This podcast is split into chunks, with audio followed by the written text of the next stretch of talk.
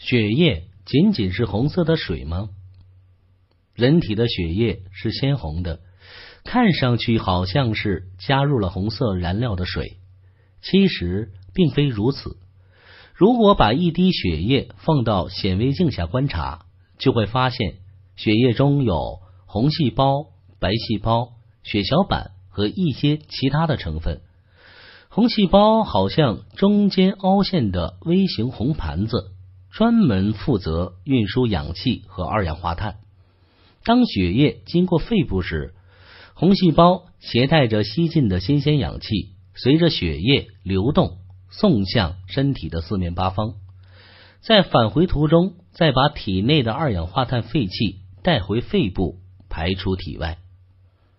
白细胞为无色有核的细胞。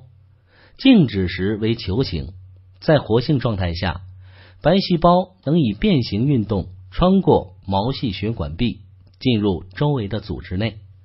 按白细胞的细胞质内有无特殊颗粒，可将白细胞分为粒细胞和无粒细胞。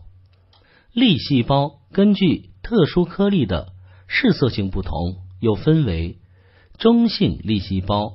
嗜酸粒细胞和嗜碱粒细胞，中性粒细胞有很强的变形运动和吞噬异物的能力，并能直接的杀死细菌，在人体内起重要的护卫作用。嗜酸粒细胞内含有组胺酶、水解酶等，可减轻过敏性反应，并有杀伤寄生虫的本领。嗜碱粒细胞含有肝素。和慢反应物质等，无粒细胞中绝大多数为淋巴细胞，功能多与免疫有关。另一种无粒细胞是单核细胞，有较强的变形运动和吞噬功能，进入结缔组织内能分化为巨噬细胞。血小板的形状很不规则，具有凝血功能。当人体受伤出血时，血小板纷纷的涌向伤口处，分泌出特殊的凝血物质，使伤口处的血液凝固，避免继续出血。